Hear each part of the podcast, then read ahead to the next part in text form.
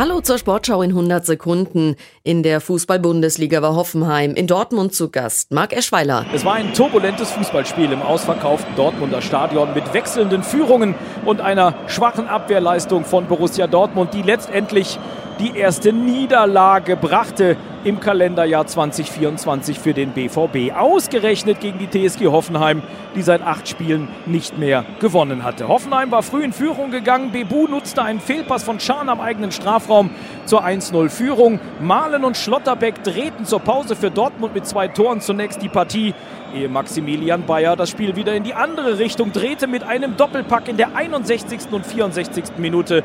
Unter anderem ein abgefälschter Schluss von Schlotterbeck zum zwischenzeitlichen 2 zu 2. Und so verliert Dortmund das erste Mal in diesem Jahr gegen Hoffenheim mit 2 zu 3. Außerdem spielten Frankfurt und Wolfsburg unentschieden 2 zu 2 und zum Abschluss des 23. Spieltags treffen Augsburg und Freiburg aufeinander.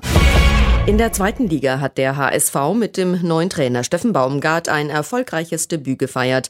Hamburg gewinnt gegen Elversberg mit 1 zu 0. Kräuter Fürth besiegt im Frankenderby Nürnberg mit 2 zu 1 und Düsseldorf holt den ersten Sieg in diesem Jahr. Endstand 2 zu 0 gegen Rostock. Francesco Friedrich hat zum achten Mal WM-Gold im Zweierbob geholt.